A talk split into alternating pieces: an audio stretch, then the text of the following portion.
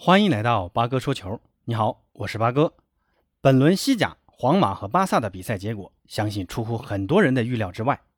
首轮比赛，两队都收获一场大胜。次轮对手都还算不上什么硬茬子，可能毕尔巴鄂竞技算是个准强队吧。巴萨近三十场联赛对阵毕尔巴鄂，取得二十二胜六平两负，占据绝对上风。皇马对阵的莱万特，上赛季仅仅排名第十四。离降级区只有四分，但面对这样两支球队，西甲两大豪门都阴沟翻船，双双战平。那今天咱们就来总结一下西甲的这两大豪门的问题。先来说说皇马，本场比赛安切洛蒂派出一个四三三阵型，阿拉巴跟首轮一样改打左后卫，纳乔和米利唐搭档中卫，巴斯克斯右边卫。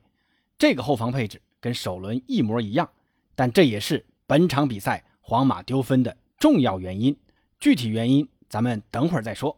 中前场跟第一场几乎没什么变化，唯一不同的是伊斯科替换摩迪上场。前场球员的发挥其实都很正常。贝尔有一粒进球，这也是大圣时隔五百七十八天再度为皇马取得进球。本泽马助攻梅开二度，都很出色的完成了自己的任务。不过全场二十一脚射门却只射中球门范围内五脚。这浪射王还是挺多的，虽然进攻打得好，防守却有点拉垮。下半场的三粒丢球，后防线需要负很大的责任。莱万特全场只有四脚射正球门范围内，却进了三粒进球。下半场开场的第一分钟，莱万特就进球了。第五十七分钟，莱万特又进一球。这两个丢球都是盯人不紧造成的。米利唐和巴斯克斯都没注意到身后有人。第三粒丢球还是阿拉巴的乌龙助攻，当然了，这个丢球纳乔也有一定关系啊。莱万特发出定位球，纳乔先上前争顶，哪想到冒顶了，阿拉巴迫不得已解围，没想到顶到了库尔图瓦跟前的空档了，被皮尔捡个大漏。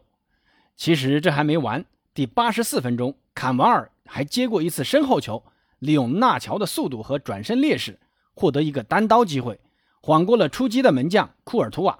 面对空门射中门柱，不然皇马的结局将是另外一副模样。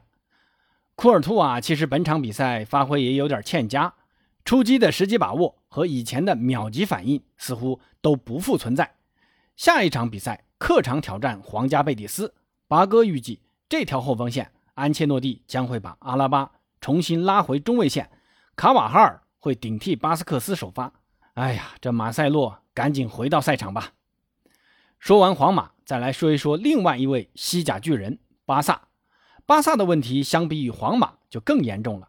皇马好歹只是暂时碰到防线的问题，但只是碍于伤病暂时如此，在可以预见的未来会解决这一问题。而巴萨几乎每条线都存在严重的问题。门将内托这场比赛虽然也奉献了几次神扑，但脚下出球的技术实在太烂，跟特尔施特根相比实在相差太远。这也带动了后卫们接球都提心吊胆，后防线呢也是整体不在线。右后卫德斯特好一场坏一场的，巴萨后卫攻强于守的毛病，这场比赛在他身上也体现的淋漓尽致。两个中卫，一个伤，一个被罚下。前天的节目也提到了这个问题啊，大家可以去回听一下。那下一场只能上阿劳霍和朗格莱了。听说明格萨也符合上场要求，那就看科曼的选择了。左边卫阿尔巴倒也不能苛责太多了，中场的问题还是老问题，防守拦截的强度太弱。佩德里上赛季到现在只是打了七十八场比赛，这不带休息的，这一场怕真的是累着了。德容和布斯克茨的表现确实一如既往的稳，前锋线则是问题最大的地方。格里兹曼和布莱斯维特，他们俩的表现堪称灾难。不久号就不说了，加盟巴萨至今也只打进了五个进球，两个还是上一场打进的。格子的表现就更加辣眼睛了，真想不通啊！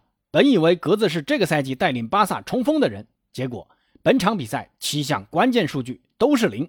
这幸亏有德佩打进一个进球，而且在前场各种做球，还有一脚超高难度的高空停球，让八哥印象深刻。这脚都抬到头顶上方去卸球，还卸得这么稳，这身体柔韧性和协调性真的是杠杠的。下一场打赫塔费。